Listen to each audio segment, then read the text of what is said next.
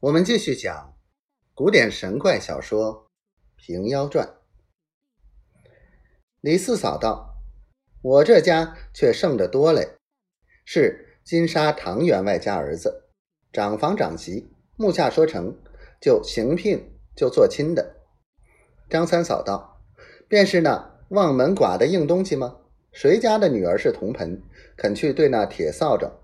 这般头脑，不讲的也罢。”也省得些后来埋怨。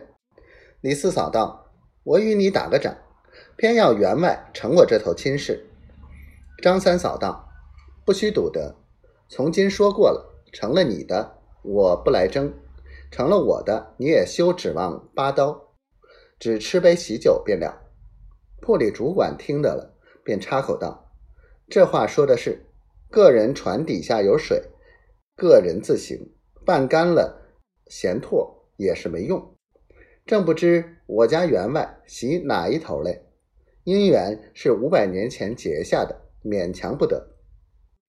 两个方才住了口，双双的走进客房坐里来，有诗为证：“媒婆两脚似船行，有水河中各自行。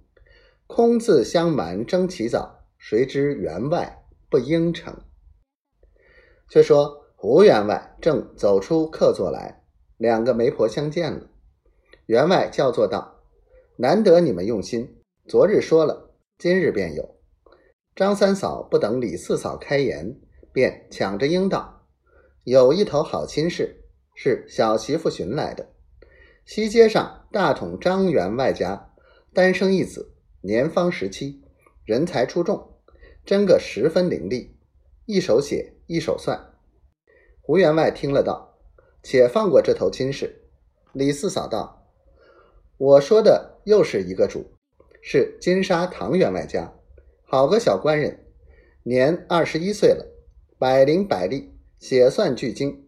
五六年前曾到宅上求过亲的，不曾成的，今番又来相求。”胡员外摇着头道：“这头亲也且放过一边，别有亲时再烦你们二人来说。”两个媒人都道：“这般的好亲事，如何叫放过了？”